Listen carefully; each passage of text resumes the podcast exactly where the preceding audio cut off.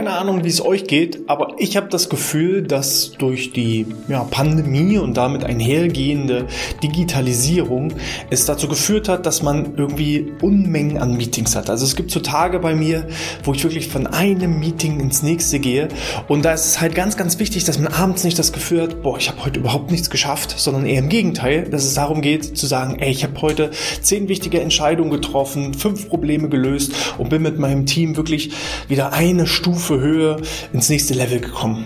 Und damit das auch gelingt, habe ich für mich mal so fünf Regeln für erfolgreiche Meetings definiert, die ich heute gerne mit euch teilen möchte.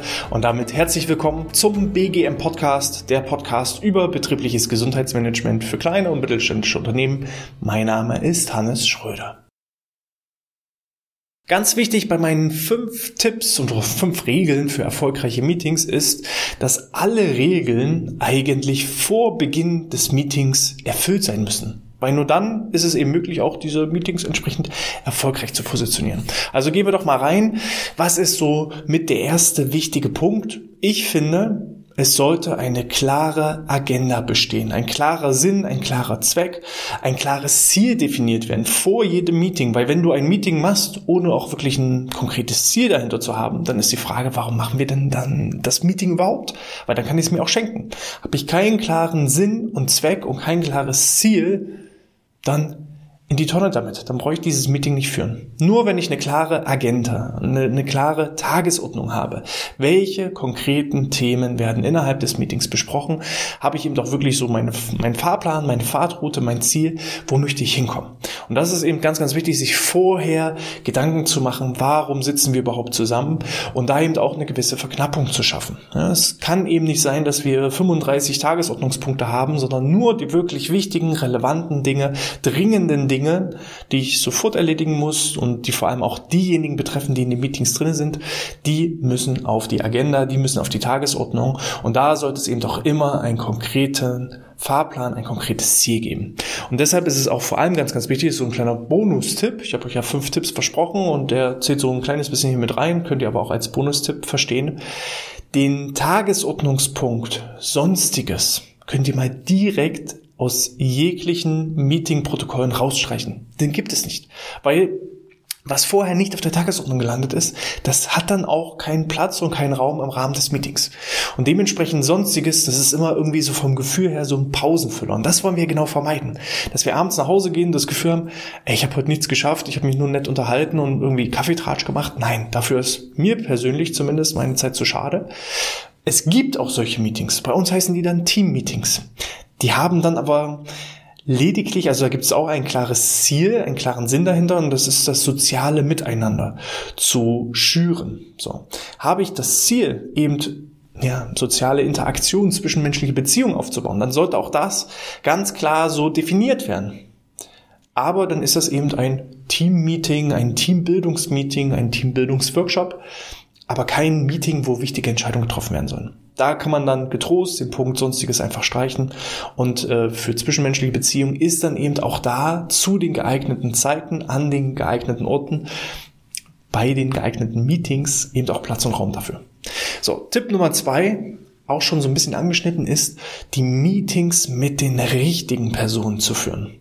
Früher hatten wir eben immer unsere Team-Meetings. Da waren wir noch ein kleineres Team und jeder hatte nicht so richtig ein Spezialgebiet, sondern eigentlich waren jeder einzelne Mitarbeiter und Mitarbeiterin war so ein bisschen Mädchen und Junge für alles und hat entsprechend verschiedene Aufgabenbereiche gehabt und dementsprechend war es damals auch ein sehr, sehr kleines Team Teams eben auch immer wichtig, dass alle mit dabei sind. Jetzt inzwischen ja, beschäftigen wir zwischen 15 bis 20 Mitarbeitern und es hat sich so ergeben, dass es gewisse Themenschwerpunkte in der Tätigkeit gibt. Wir haben unser Vertriebsteam, wir haben unser Marketingteam, wir haben unsere BGM-Koordinatoren, wir haben unsere Führungskräfte und dementsprechend haben wir jetzt auch unser Team-Meeting, das ist eben nur noch unser Team-Bildungsworkshops-Meeting, also für zwischenmenschliche Beziehungen. Das findet eben einmal monatlich statt, wo auch wirklich alle dabei sind, wo es ja nicht so wirklich Entscheidungsfindung gibt, sondern eher so Informationen und zwischenmenschlicher Austausch, ja, wo auch eher das Ziel ist, eben das Miteinander zu binden. Das machen wir immer noch, aber da drumherum hat sie eben so eine Vielzahl an verschiedenen weiteren Meetings mit kleiner Mitarbeiteranzahl eben auch gebildet. Und da ist mein Tipp, lieber zu wenig Mitglieder in einem Meeting und dafür eben wirklich effektiv und effizient arbeiten, als zu viele Leute da sitzen zu haben.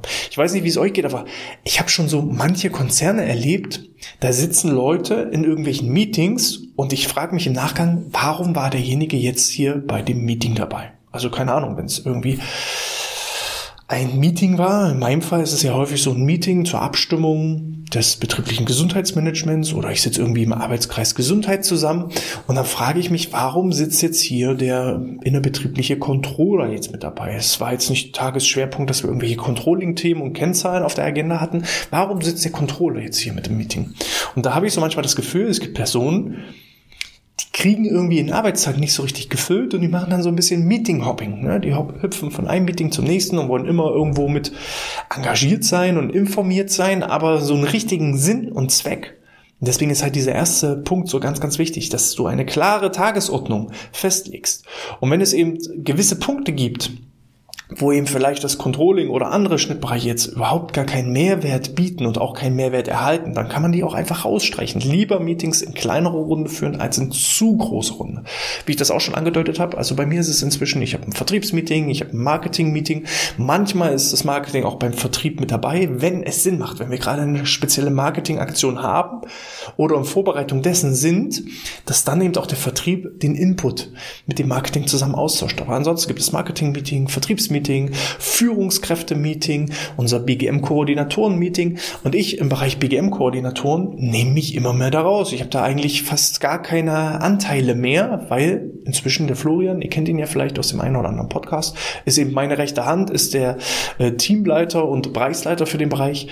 BGM und der informiert mich dann eben im Führungsmeeting über die wirklich wichtigen Dinge. Aber dass ich jetzt da meine Zeit opfere, das bringt weder die BGM-Koordinatoren weiter, noch bringt es mich wirklich weiter. So, und dementsprechend überlegt euch genau anhand der Ziele, anhand der Tagesordnungspunkte, wer muss denn wirklich mit dabei sein, so dass es für beide Seiten einen entsprechenden Mehrwert bietet. Und dann lieber jemanden rausstreichen aus dem Meeting, lieber zu wenig Leute als zu viele. So, dann Information.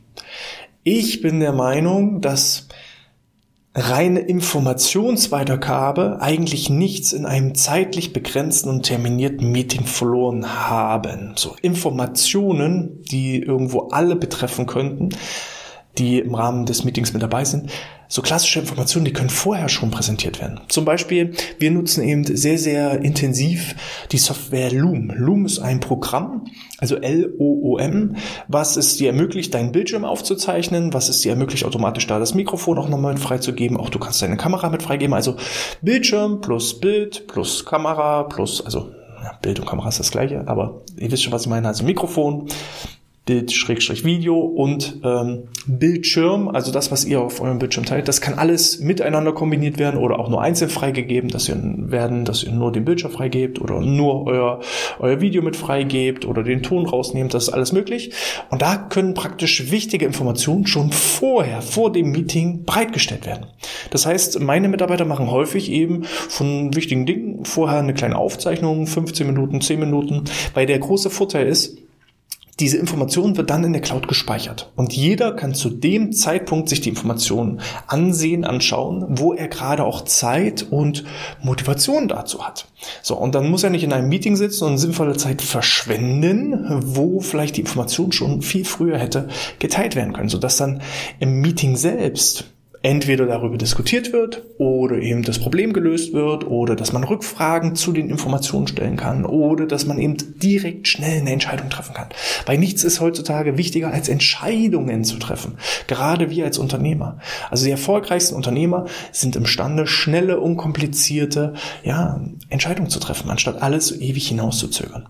So, dementsprechend einmal die Information aufzeichnen oder ihm vorab als PDF oder was auch immer den Teilnehmenden im Meeting schon mal bereitstellen, dass alle eigentlich mit dem gleichen Wissensstand in das Meeting reingehen und dass dann direkt Attacke gemacht werden kann, dass direkt Rückfragen gestellt werden kann, dass man nochmal diskutiert und dann ganz schnell eine Entscheidung trifft. Und dann zieht sich diese Informationsweitergabe, weil das ist ja das, was uns Energie raubt. Dann werden große Präsentationen und stundenlange PowerPoints dargestellt und das, das muss nicht sein. Mit dem Loom-Video hast du eben den Vorteil, ich kann mir genau das dann anschauen, wenn ich Zeit dafür habe und ich kann es schneller machen, ich kann es nochmal zurückspulen, ich kann mir nochmal wichtige Passagen nochmal anschauen. Ähm, das ist so das Tool, was wirklich einfach und unkompliziert geht und ich jedem auf jeden Fall empfehlen kann. Da gibt es natürlich auch andere Tools, aber das ist zumindest das, was wir verwenden. Dann der zeitliche Faktor. Ne? Es gibt ja das sogenannte Parkinson'sche Gesetz. Das Parkinson'sche Gesetz besagt, dass wir für Dinge immer genauso lange Zeit brauchen, wie wir Zeit dafür zur Verfügung haben. Setzt du also ein Meeting an, was auf zwei Stunden ausgelegt ist, dann wirst du auch genau diese zwei Stunden benötigen. Setzt du genau das gleiche Meeting, aber nur mal für 20 Minuten an, dann wirst du genau zu denselben Ergebnissen kommen in den 20 Minuten wie in den zwei Stunden. Der einzige Unterschied ist, es werden eben viel schneller Entscheidungen getroffen, es wird klarer kommuniziert, es wird nicht abgeschweift, ich rede nicht großartig ringsrum, sondern kurz und knackig. Ist so meine Empfehlung. Ich persönlich lege mir auch gerne unmittelbar vor Meetings und unmittelbar nach Meetings schon direkt Folgetermine oder andere äh, Vorabtermine, damit ich eben genau weiß, alles klar, das Meeting steht jetzt an, wir haben nur 30 Minuten Zeit. Ich gehe dann auch häufig in Meetings rein und sage, so Leute, lasst uns keine Zeit verschwenden. Ich habe exakt 30 Minuten, also lasst uns auf den Punkt kommen. Und wenn dann alle von vornherein so geframed sind, dann wissen alle Bescheid. Alles klar, ich rede jetzt hier nicht um heißen Brei ringsrum, sondern wir besprechen jetzt wirklich das, das, das, was wirklich wichtig ist. Und dann ist eben kein Platz für Sonstiges. So, haben alle im Nachgang noch Zeit und können dann das Meeting ausdehnen, dann wird das eben auch ja so ausgenutzt. Oder eben auch, dass ich zu spät anfange. So, habe ich eben nur 20 Minuten und ich fange auch pünktlich an, dann sind auch alle pünktlich. Dann hat das eben diese gewisse Wichtigkeit und Dringlichkeit und Verknappung und jeder nimmt sich eben dann auch entsprechend diese Zeit. Und vor allem meine eigene Priorisierung des Meetings ist ja auch deutlich höher wenn ich genau weiß, was ist denn Sinn und Zweck des Ganzen? Warum gehe ich denn dahin? Wenn es einen klaren Nutzen für mich hat, dann gehe ich ja auch mit Spaß und Freude in das Meeting rein, weil ich genau weiß, oh, jetzt kommt was richtig Spannendes. Wenn ich allerdings gar nicht weiß, warum sitze ich denn jetzt hier in dem Meeting und so richtig wichtig ist das ja auch nicht für mich, ja, dann komme ich eben zu spät, dann vertrödel ich meine Zeit, dann verplemper ich meine Zeit mit unwichtigen Smalltalk und dementsprechend einen klaren Start, ein klares Ende und lieber die Meetings zu kurz halten als zu lang. Also wenn ihr merkt, ihr seid fertig, dann macht Feierabend. So. Dann müsst ihr nicht noch mit Sonstiges irgendwie die Pausen füllen. Und äh, ihr merkt schon, das ist alles Vorbereitung. Also das findet alles direkt vor dem Meeting statt oder schon längerfristig vor dem Meeting statt. Ne? Also klare Ziele setzen, eine klare Agenda, Tagesordnungspunkt. Dann die richtigen Personen einzuladen. Auch das ist etwas, das ist Vorbereitung. Dann die wichtigsten Informationen vorab schon bereitstellen, damit ich dann direkt Entscheidungen treffen kann. Ist auch Vorbereitung. Einen klaren Beginn und ein klares Ende setzen. Auch das ist vorab klar zu definieren. Und dann ist so der letzte Punkt, der fünfte Tipp, Ergebnissicherung. Weil es kann auch mal passieren, dass jemand zu spät kommt. Also keine Ahnung, stand im Stau oder ist eben irgendwo anders doch hängen geblieben. Ne? Und ist nicht so schnell zu dem Punkt gekommen, dass er eben jetzt auch pünktlich das nächste Meeting starten sollte. Ihr solltet trotzdem das Meeting starten, denn jeder, der da zu spät kommt, hat im Nachgang, und das ist jetzt so der fünfte Tipp, die Möglichkeit, die wichtigsten Ergebnisse nochmal nachzuschauen, nachzulesen, nachzuhören. Das heißt, jedes Meeting sollte auch irgendwo mit den Ergebnissen gesichert werden. Aus meiner Sicht gibt es da drei mögliche Varianten. Variante eins: Jemand schreibt eben das klassische Protokoll mit. Hier ist es halt wichtig, dass nicht im Nachgang derjenige noch zwei Stunden mit einem Protokollschreiben beschäftigt ist, obwohl das Meeting plus 20 Minuten gedauert hat. So, also guck da wirklich nur die relevantesten und wichtigsten Punkte im Rahmen eines Protokolls wirklich auch zusammenzufassen, ähm, eine klare Aufgabenverteilung darzustellen und auch die klaren Lösungen niederzuschreiben. Es nützt nichts, sich in Meetings nur um die Probleme zu drehen und aufzuzeigen, welche Probleme alles da sind, sondern es heißt Lösungen finden. So, also jedes Meeting soll auch beendet werden mit klarer Aufgabenverteilung klaren Lösungsansätzen. Und das dann im Protokoll niederschreiben. Variante zwei, äh, wie schon erwähnt, also auch Loom kann man nutzen, um zum Beispiel Meetings aufzuzeichnen. Dann müssen natürlich vorab aus datenschutzrechtlichen Gründen alle informiert werden, dass man sagt, passt auf, wir zeichnen das auf. Der Michael, der hängt ja noch in einem anderen wichtigen Termin fest und dementsprechend, ich drücke jetzt mal hier auf Aufnahme und dann kann jeder im Nachgang auch nochmal die wichtigsten Sequenzen nochmal nachschauen. So, das heißt, es ist auch dann nicht schlimm, wenn mal jemand fehlt, weil dann kann er sich das Meeting nochmal im Nachgang anschauen.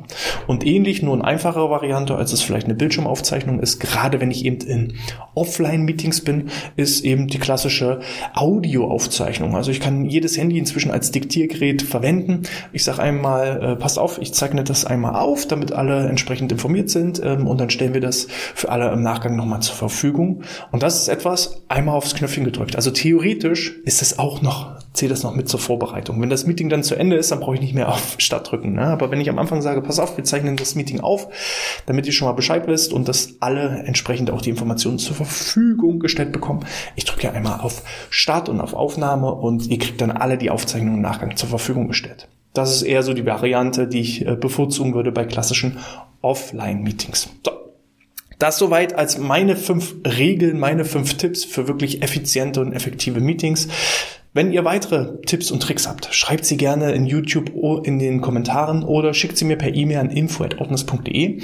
Dann kann ich die auch nochmal im so ein bisschen zusammenfassen. Und beispielsweise, und jetzt kommt auch nochmal ein ganz, ganz wichtiger Tipp für euch, ähm, im Rahmen unseres Newsletters mit euch auch nochmal teilen. Denn unter bgmpodcast.de slash Newsletter habt ihr die Möglichkeit, euch absolut kostenfrei und unverbindlich in unseren Newsletter einzutragen und erhaltet dann jede Woche die wichtigsten Neuigkeiten und Trends rund um das Thema betriebliches Gesundheitsmanagement und ihr erhaltet obendrauf noch jede Menge Gratisgeschenke. Wir haben so eine Checkliste in sechs Schritten zum eigenen BGM und eine Checkliste zur Durchführung von Mitarbeiterbefragungen, eine Checkliste zur Durchführung eines Gesundheitstages und, und, und, und, und.